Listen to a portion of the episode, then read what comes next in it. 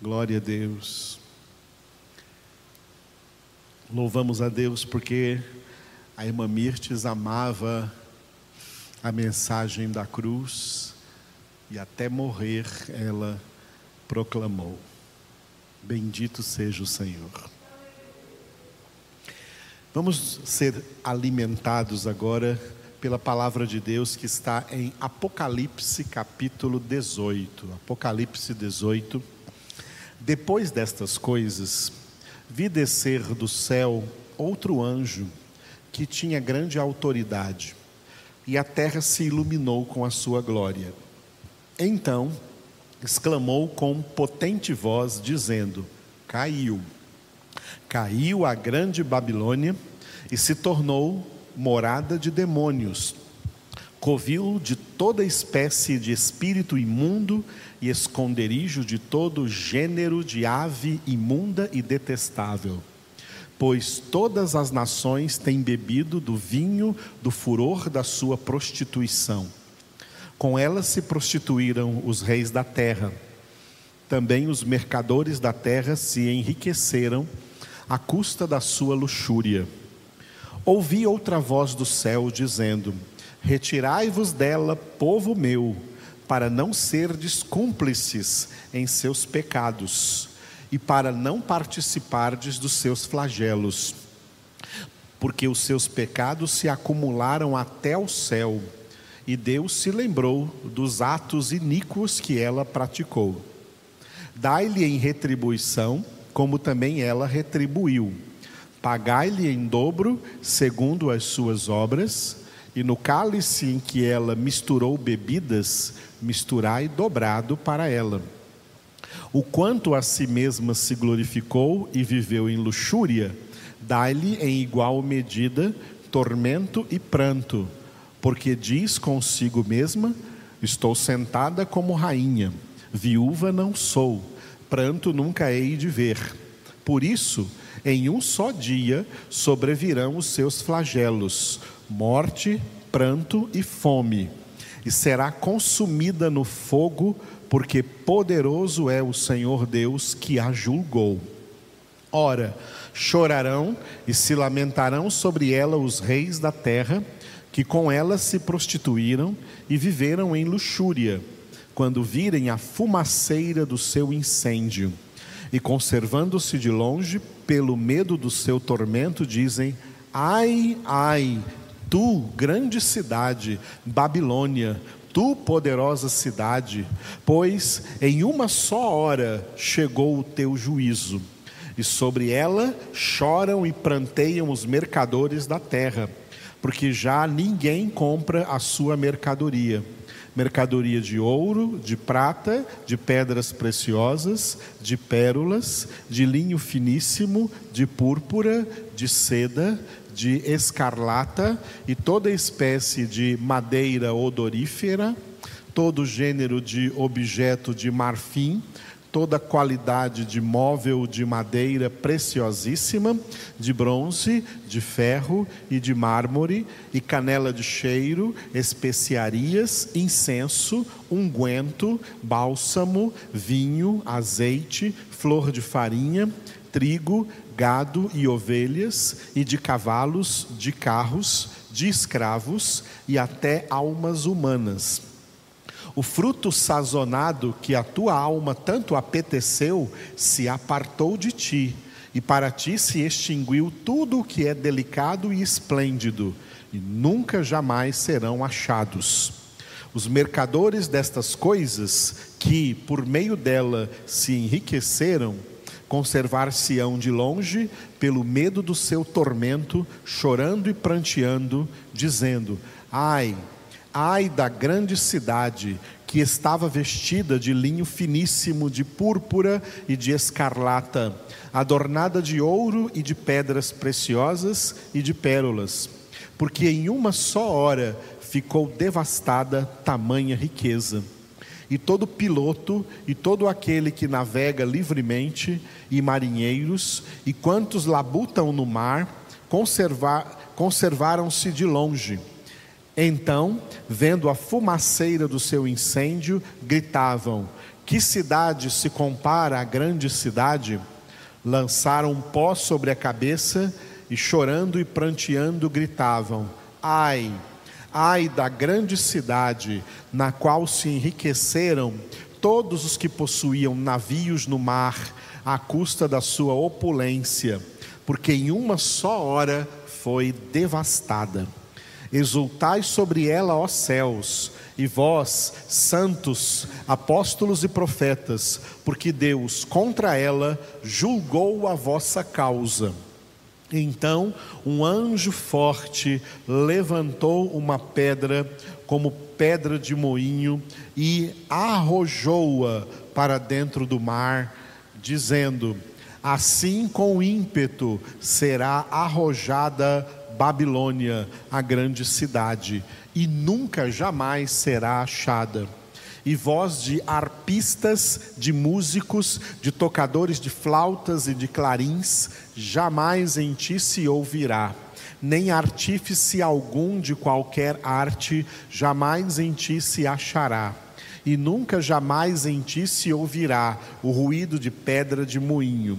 Também jamais em ti brilhará luz de candeia, nem voz de noivo ou de noiva, jamais em ti se ouvirá, pois os teus mercadores foram os grandes da terra, porque todas as nações foram seduzidas pela tua feitiçaria, e nela se achou sangue de profetas, de santos e de todos os que foram mortos sobre a terra. Louvado seja Deus por essa leitura. E agora, nas nossas meditações, nós vamos voltar para o capítulo 2. Nós estamos na primeira mensagem de Jesus às sete igrejas da Ásia Menor, a primeira mensagem para a igreja de Éfeso. O desenvolvimento dessa mensagem vai do versículo 2 ao versículo 6 e o título é Primeiro Amor. Este desenvolvimento, ele está dividido dessa forma. Uma coisa positiva no começo e outra no final. Positiva no começo, versículos 2 e 3, a perseverança dos Efésios. Positiva no final, é o que vamos ver hoje, versículo 6, que os Efésios levantaram-se contra os hereges nicolaítas, que nós vamos explicar hoje. E a parte de repreensão foram os versículos 4 e 5 que nós vimos no, no fim de semana passado, no qual Jesus chamou Efésios ao arrependimento, dizendo: arrepende-te.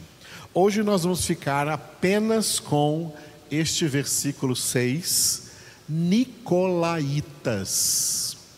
Tens contudo a teu favor que odeias as obras dos nicolaítas, as quais eu também odeio. Repetindo, tens contudo a teu favor que odeias as obras dos nicolaítas, as quais eu também odeio. Estes nicolaítas são citados na Bíblia somente em dois lugares. Aqui, neste versículo, no qual Jesus elogiou a igreja dos Efésios, porque os Efésios odiavam as obras dos nicolaítas, que Jesus também odeia. Mas na igreja de Pérgamo, ainda e no capítulo 2, quando nós chegarmos na igreja de Pérgamo, a igreja de Pérgamo era o contrário. Ela acolheu aí, ela não, ela não ficou contra eles. A igreja de Pérgamo acolheu estes hereges, chamados Nicolaítas. Né? E por isso Jesus chamou a atenção aí da igreja de Pérgamo no versículo 15 Apocalipse 2,15. Outro sim, também tu tens os que da mesma forma sustentam a doutrina dos nicolaítas. Olha, diferença, uma diferença da igreja de Éfeso para a igreja de Pérgamo. A igreja de Éfeso odia, odiava as obras dos nicolaítas, enquanto que a igreja de Pérgamo acolheu pessoas aí que sustentavam essa doutrina dos nicolaítas. Bom, quem são esses nicolaítas? Ah, é, nenhum estudioso da Bíblia, nenhum comentarista da Bíblia é, teve qualquer pista de quem seriam esses nicolaítas e que doutrina seria essa.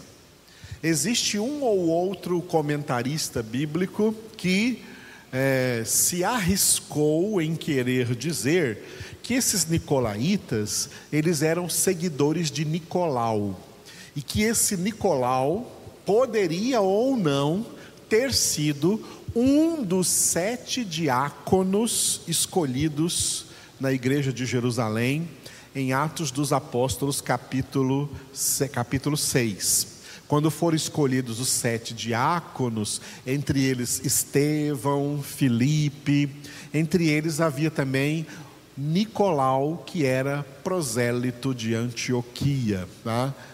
E alguns querem afirmar que esse Nicolau, ou outra pessoa chamada também Nicolau, criou aí uma seita, uma uma seita que tinha uma doutrina herege, e essa doutrina seria a doutrina dos nicolaítas.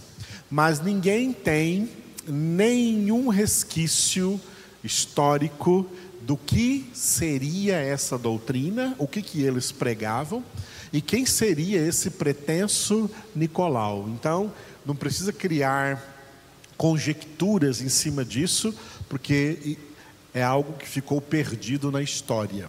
Mas como nós temos aqui na palavra de Deus, então nós temos que buscar um significado a partir da exegese dessa palavra. O que, que é exegese? Exegese é a explicação da palavra a partir da sua língua original.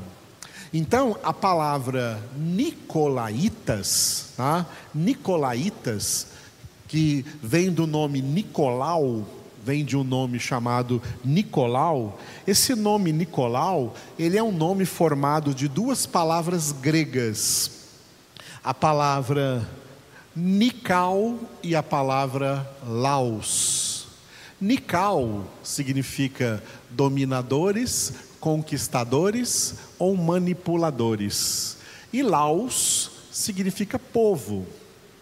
Nical Laos, daí vem a palavra, o nome Nicolau, e daí vem a palavra Nicolaitas. Então, quem seriam esses Nicolaitas? Seriam dominadores, conquistadores ou manipuladores do povo. O povo de Deus em toda a história em toda a história, vamos falar do povo de Deus da nova aliança.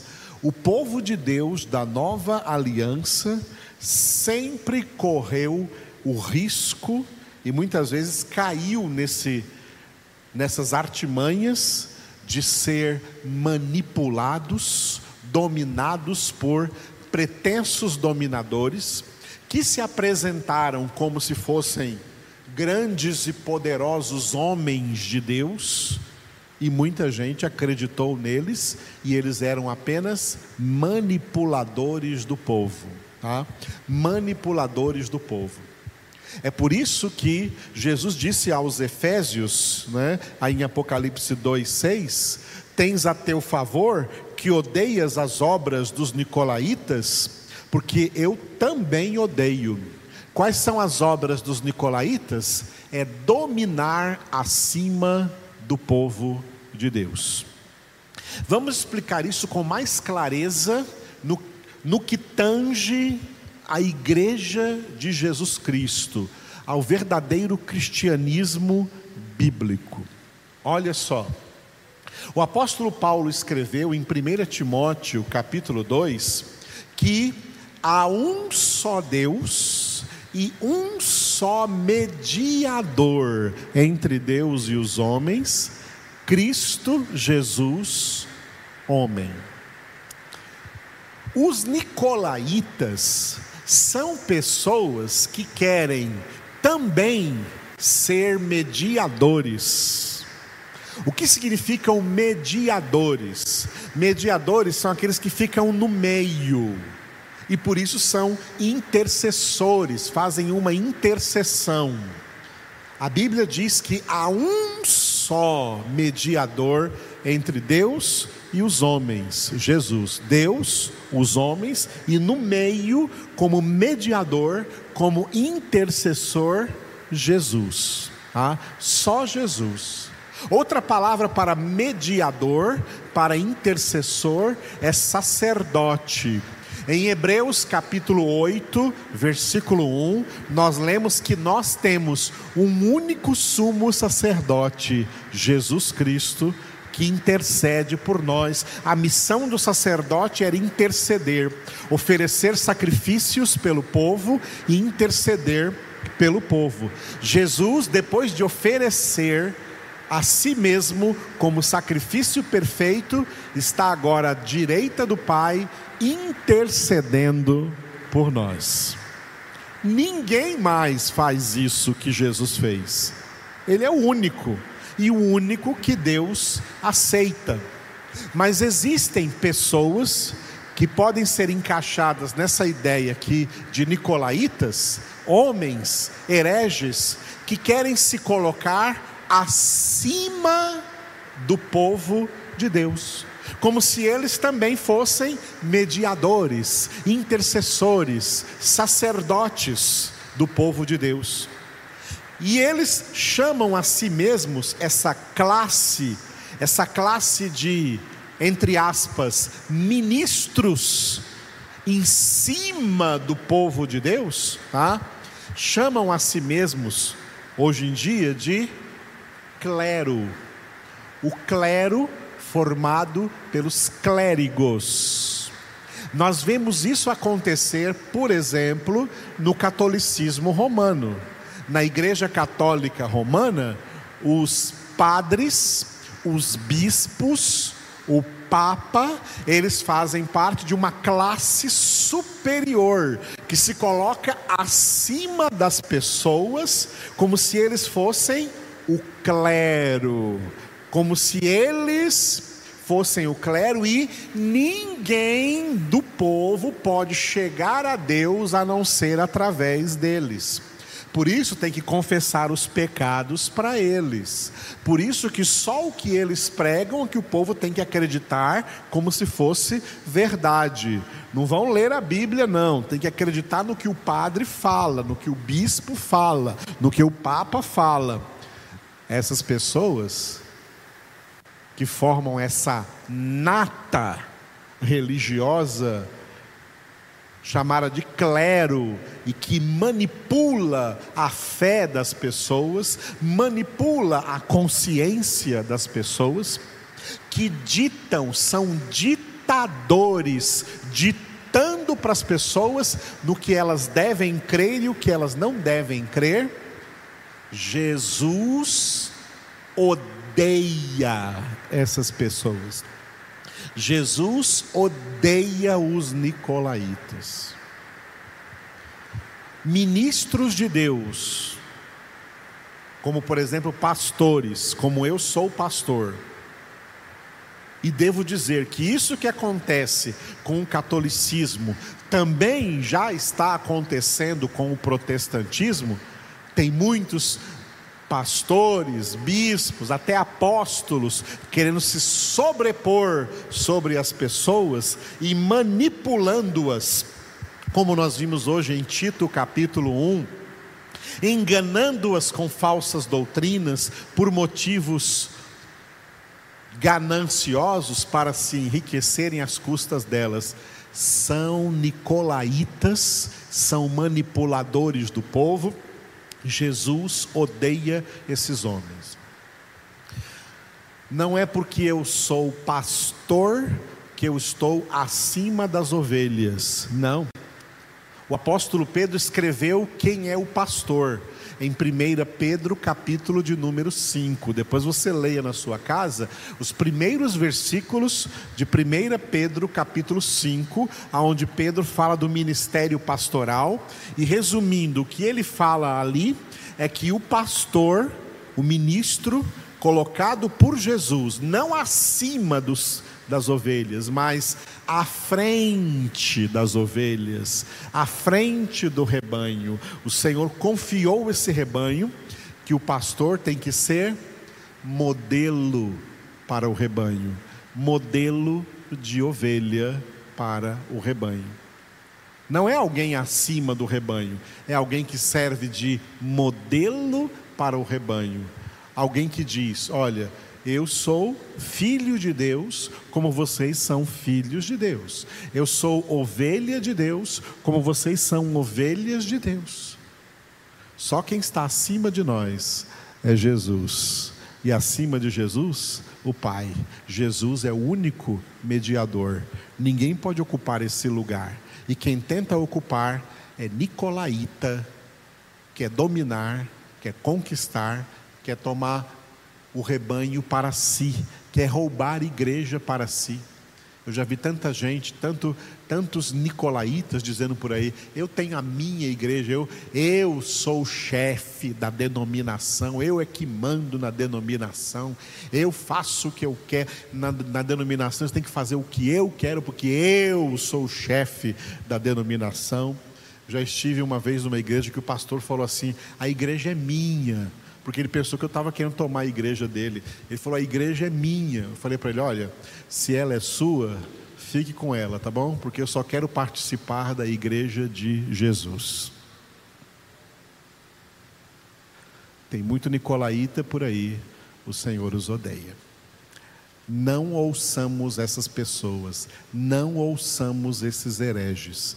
Quem é de Deus, quem é pastor de Deus, como Jesus, é manso e humilde de coração para amar as ovelhas, caminhar junto com as ovelhas, ensinar as ovelhas do Senhor a sua boa e santa palavra de Deus.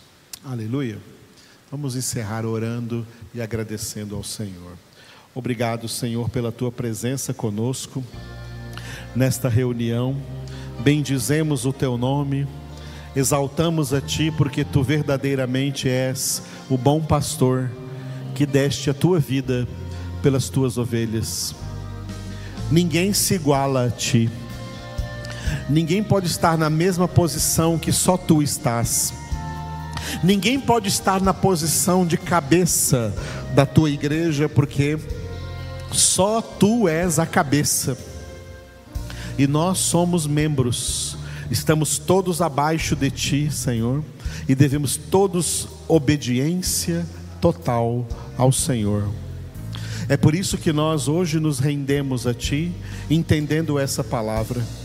Nós também não queremos as obras dos nicolaítas, nós não queremos aceitar essas heresias, mas queremos estar, Senhor, em Tuas mãos para Te adorar para te engrandecer, para obedecer ao teu nome, Senhor, para dizer que só o Senhor é o nosso Deus. Somos as tuas ovelhas para somente ouvir a tua voz, obedecer a ti, Senhor, obedecer a tua santa palavra, ouvir e praticar a tua palavra e edificar assim a nossa vida espiritual sobre a rocha e não sobre a areia.